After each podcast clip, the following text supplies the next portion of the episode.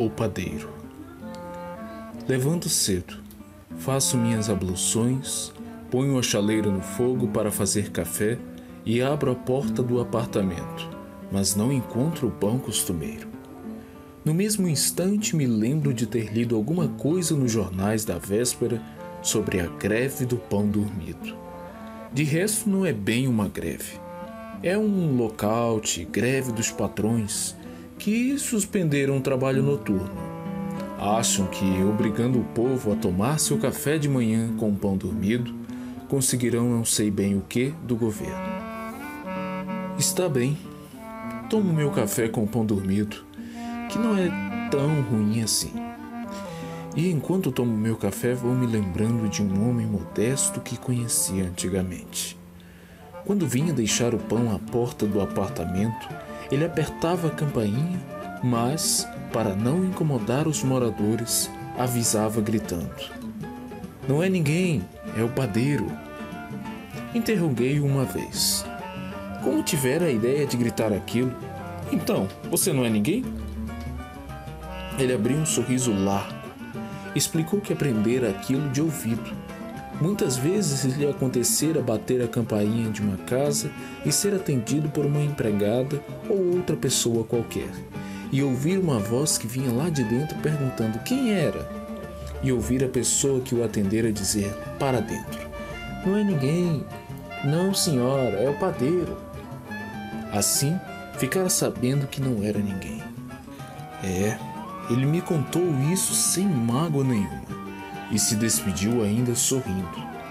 Eu não quis detê-lo para explicar que estava falando com um colega, ainda que menos importante. Naquele tempo, eu também, como os padeiros, fazia o trabalho noturno. Era pela madrugada que deixava a redação de jornal quase sempre depois de uma passagem pela oficina, e muitas vezes saía já levando na mão um dos primeiros exemplares rodados. O jornal ainda quentinho da máquina, como o pão saído do forno. Eu era rapaz. Eu era rapaz naquele tempo. E às vezes me julgava importante porque no jornal que levava para casa, além de reportagens ou notas que eu escrevera sem assinar, e uma crônica ou artigo com o meu nome o jornal e o pão estariam bem cedinho na porta de cada lar. E dentro do meu coração eu recebi a lição de humildade daquele homem, entre todos útil e entre todos alegre. Não é ninguém, é o padeiro. E assobiava pelas escadas. E é com esta bela crônica de Rubem Braga, um dos maiores cronistas da literatura brasileira, que nós iniciamos o nosso momento da crônica. Olá, boa noite a todos. Estamos começando aqui mais um momento da crônica. Boa noite para você, estudante, para você, professor, para você, graduando que está nos acompanhando. Estamos hoje no terceiro episódio com o título Machado de Assis, o Cronista. Se você ainda não escutou os nossos dois primeiros episódios, corre lá, confere, tá muito legal, bem completo, uma análise bem legal sobre o gênero crônica. Vamos lá. Hoje quem vai comandar a aula é o professor Tiago e ele vai falar aí sobre um pouco, né, sobre o Machado de Assis e a sua produção relacionada ao gênero crônica. Olá, pessoas! No episódio passado, apresentamos um recurso muito utilizado pelos autores para realçar as ideias em uma crônica. Falamos das figuras de linguagem. Hoje iremos falar de um cronista nato. Estou falando dele, Machado de Assis. Embora Machado de Assis seja mais conhecido por seus romances, o escritor soube fotografar o cotidiano carioca também em crônicas. Mas quem foi Machado de Assis? Joaquim Maria Machado de Assis nasceu em 21 de junho de 1839, no Morro do Livramento, Rio de Janeiro. Foi poeta, romancista, cronista, dramaturgo, contista, jornalista, crítico literário e um dos fundadores da Academia Brasileira de Letras, além de seu primeiro presidente. O escritor dá nome a um dos principais prêmios literários nacionais, oferecido pela Academia Brasileira de Letras, que condecora autores brasileiros pelo conjunto de sua obra desde 1941. Filho de um pintor de paredes e de uma lavadeira açoriana e descendente de escravizados libertos, Machado de Assis morava como agregado numa família de senadores do Império. Enfrentou uma infância difícil. Vendia doces e caramelos na frente de colégios abastados e foi um dos primeiros escritores brasileiros a não proceder da oligarquia rural ou das classes médias urbanas. Aprendeu francês aos 12 anos. Como jornalista, transcrevia discursos políticos, tarefa que o permitia aprender sobre o Brasil e dali tirava seus temas. Se tornando um grande comentador dos eventos políticos e sociais da época em que viveu. Em 1880, foi designado oficial de gabinete do Ministério da Agricultura. Testemunhou a abolição da escravatura em 1888 e a transição do Império para a República, assuntos latentes em sua obra. Advinda de uma época em que se destacavam o romantismo no Brasil e o realismo na Europa, a obra de Machado de Assis apresentou uma originalidade despreocupada com definições estilísticas e ultrapassou, aos poucos, a estética comum nesses movimentos literários.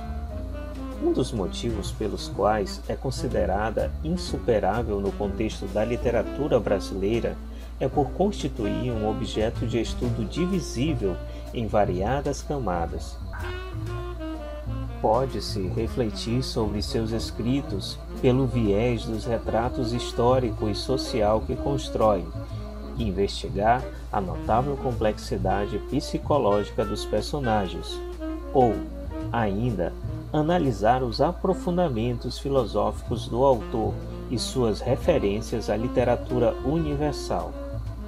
Acadêmicos costumam dividir sua obra em duas fases a primeira, romanesca e ingênua, e a segunda, próxima do realismo, que abriga as publicações mais célebres.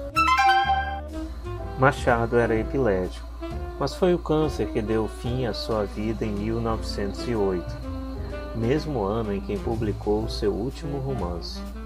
Hoje, é considerado um dos grandes expoentes da literatura brasileira, latino-americana e mundial. Um caso de burro. Quinta-feira à tarde, pouco mais de três horas, vi uma coisa tão interessante que determinei logo de começar por ela esta crônica. Agora, porém, no momento de pegar na pena, receio achar no leitor menor gosto que eu para um espetáculo que lhe parecerá vulgar e porventura torpe. Releve a importância, os gostos não são iguais. Entre a grade do jardim da Praça 15 de Novembro e o lugar onde era o antigo passadiço, ao pé dos trilhos de bondes, estava um burro deitado. O lugar não era próprio para remanso de burros, donde comi que não estaria deitado, mas caído. Instantes depois, vimos, eu ia com um amigo. Vimos o burro levantar a cabeça e meio corpo. Os ossos furavam-lhe a pele.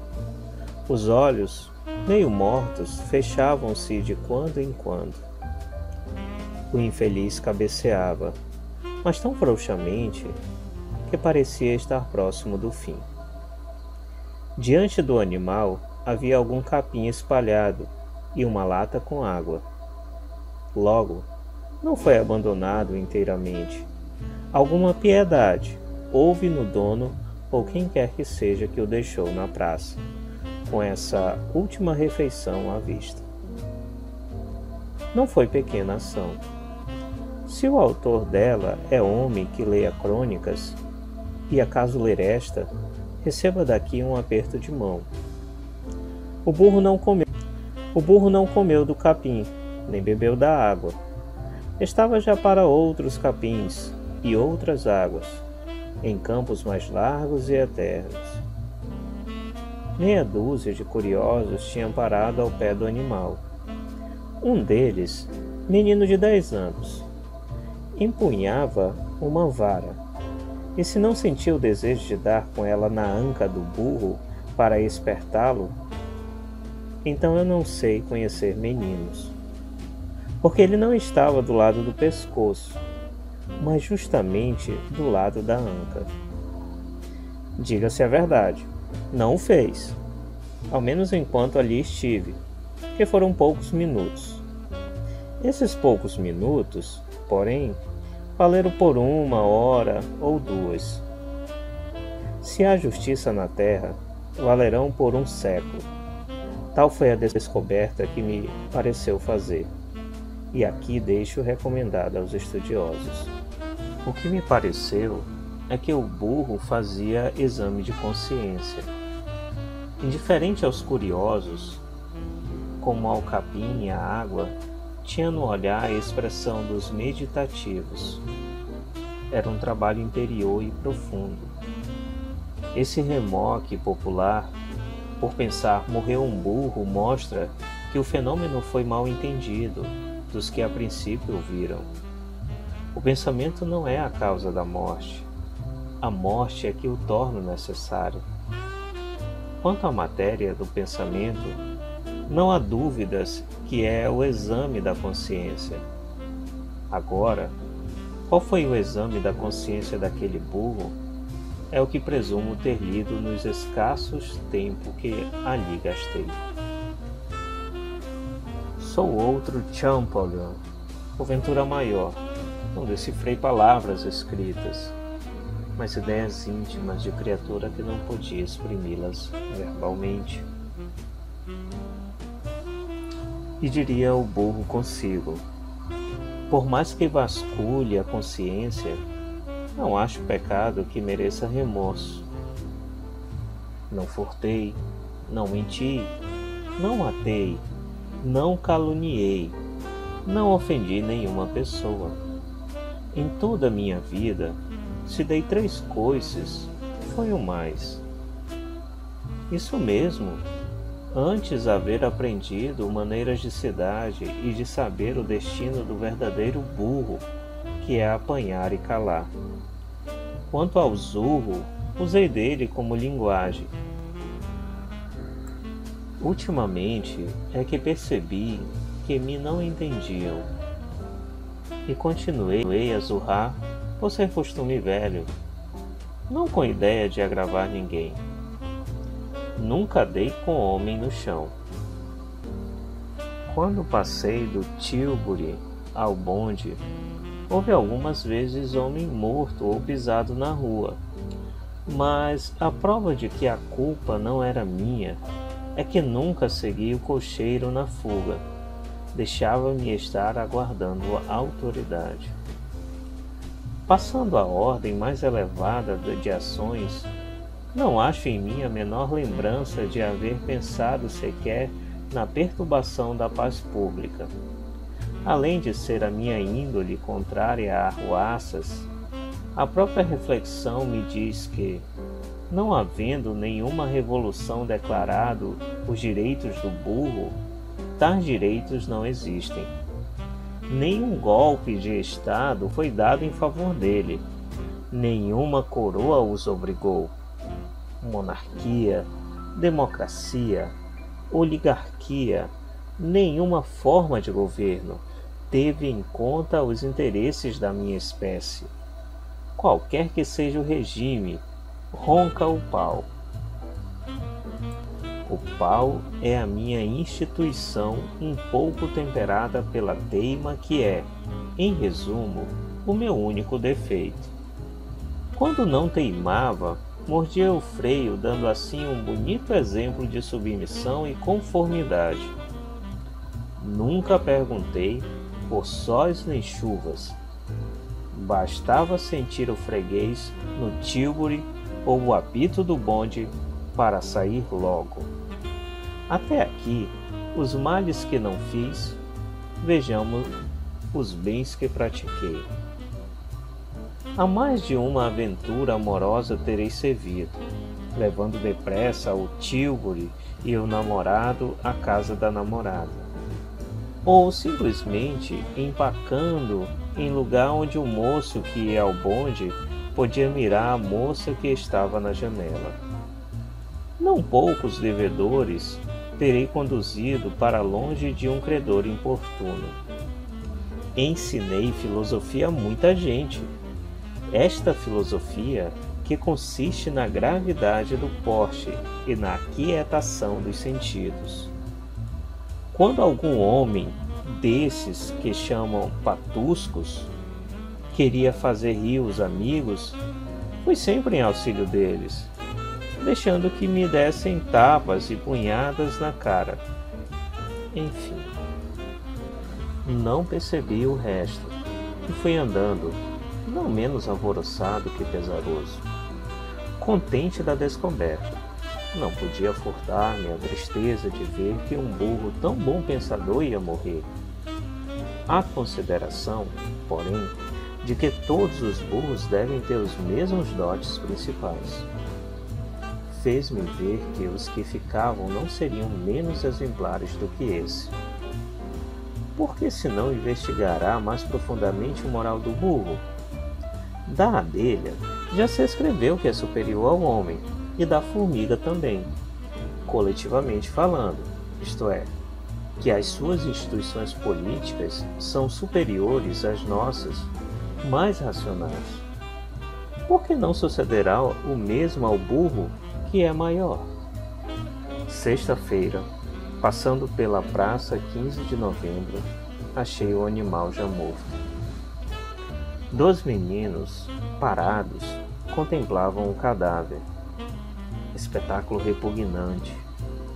Mas a infância, como a ciência, é curiosa sem asco. De tarde já não havia cadáver nem nada. Assim passam os trabalhos deste mundo, sem exagerar o mérito do finado.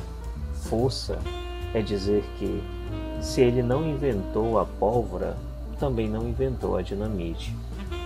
Já é alguma coisa neste final de século. Requiescat in pace. Sobre a crônica Um Caso de Burro, Machado inicia o texto nomeando como crônica aquilo que escreve. Dirige-se explicitamente ao leitor, indicando que conversa com ele. Esse preâmbulo leva o leitor a se sentir considerado e, por isso mesmo, aceita o convite para ler a sua crônica. Logo no parágrafo seguinte, o autor conta quem é a personagem central, um burro como tantos outros. Apresenta também o conflito que move a narrativa, uma cena de quase morte. Mas observe como ele apresenta tudo isso diz que ali não seria um lugar para descanso, indicando certa recriminação. O que faz esse burro aqui? Ele, no entanto, não faz a recriminação explicitamente. A recriminação implícita introduz um tom levemente irônico ao texto. O burro não comeu do capim, nem bebeu da água. Estava já para outros capins e outras águas, em campos mais largos e eternos. Essa frase acentua o tom irônico do texto, jogando com a oposição entre elogio e recriminação. Precede o elogio com uma frase em que aparecem palavras recriminatórias. Diz que o burro não foi abandonado inteiramente, isto é, foi abandonado, ainda que não de todo emprega alguma piedade para dizer da quase ausência desse sentimento. Além desse jogo, usa eufemismo para falar da morte em campos largos e eternos, reforçando o tom irônico. O tom irônico continua quando aponta para aquilo que o menino faria, mas não fez, enquanto o colunista estava presente. Nada garante que não tenha feito depois. É bem verdade. E quando exagera o valor da descoberta, poucos minutos valeram uma, duas horas, um século. E mais que isso, a experiência vivida foi exageradamente importante, o que vale como matéria de reflexão para os sábios. Como se vê, o exagero também é um recurso para a construção da ironia. O burro é o símbolo da ignorância, daí o inédito e também irônico de estar meditando. Essa situação servirá para que o cronista faça uma reflexão. Começa comparando-se com Champollion, o sábio francês que decifrou a escrita egípcia, exagerando sua própria importância. Decifrará os últimos pensamentos do burro que só medita porque está morrendo, não o fazendo enquanto viveu. E quando usa o ditado popular de pensar morrer um burro, leva o leitor a aproximar-se de certo tipo humano. E para confirmar essa aproximação, Machado prossegue a narrativa, dando voz ao próprio burro, que fala de si como se fosse homem. Por mais que vasculhe a consciência não acho o pecado que mereça remorso. A metáfora do burro vai se delineando. Diz respeito a um tipo humano que se ajusta, aceita o destino, pensa de maneira simplista e moralista. Ao continuar a confissão, o animal prossegue, indicando as ações que o aproximam de muitos humanos a transposição de elementos da esfera do humano para do animal irracional é um recurso de distanciamento usado pelo autor, que leva o leitor a perceber melhor a crítica feita ao tipo de humano que valoriza a submissão e a conformidade. A crítica do autor a esse tipo de vida se evidencia ainda mais na filosofia expressa pelo burro, a única que ele pode ensinar a valorização do porte grave e do controle dos sentidos, ou seja, sua filosofia tem a profundidade das aparências. Depois da confissão do burro, o cronista começa a se despedir do leitor.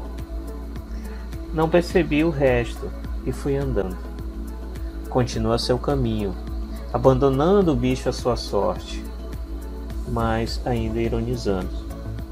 Disse triste ao ver morrer tão bom pensador, mas isso é um pretenso elogio, pois até então não fez mais que depreciar o modo de vida do animal.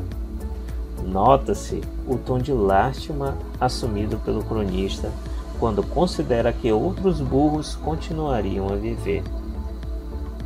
Ao final do parágrafo, apresenta sua grande pergunta, aquela que foi delineada no início da crônica.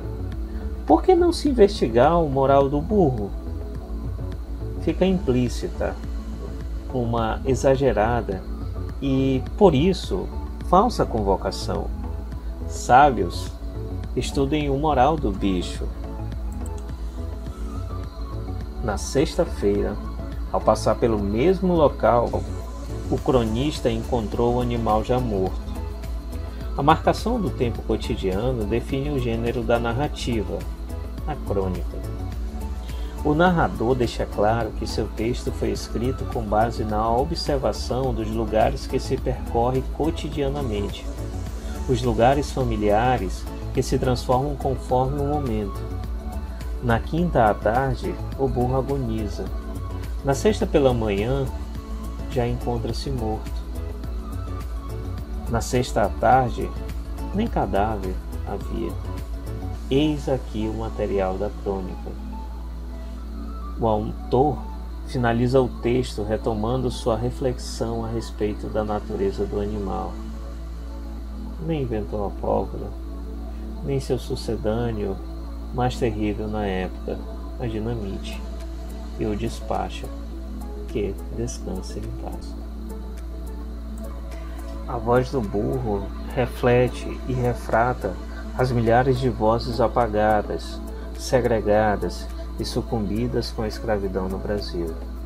E o que de fato mais impressiona é o quanto ainda essa tentativa de apagamento é empregada na contemporaneidade em discursos políticos inflamados que minimizam os efeitos sociais da escravidão no Brasil do século XXI. Permita que o seu cotidiano o inspire também.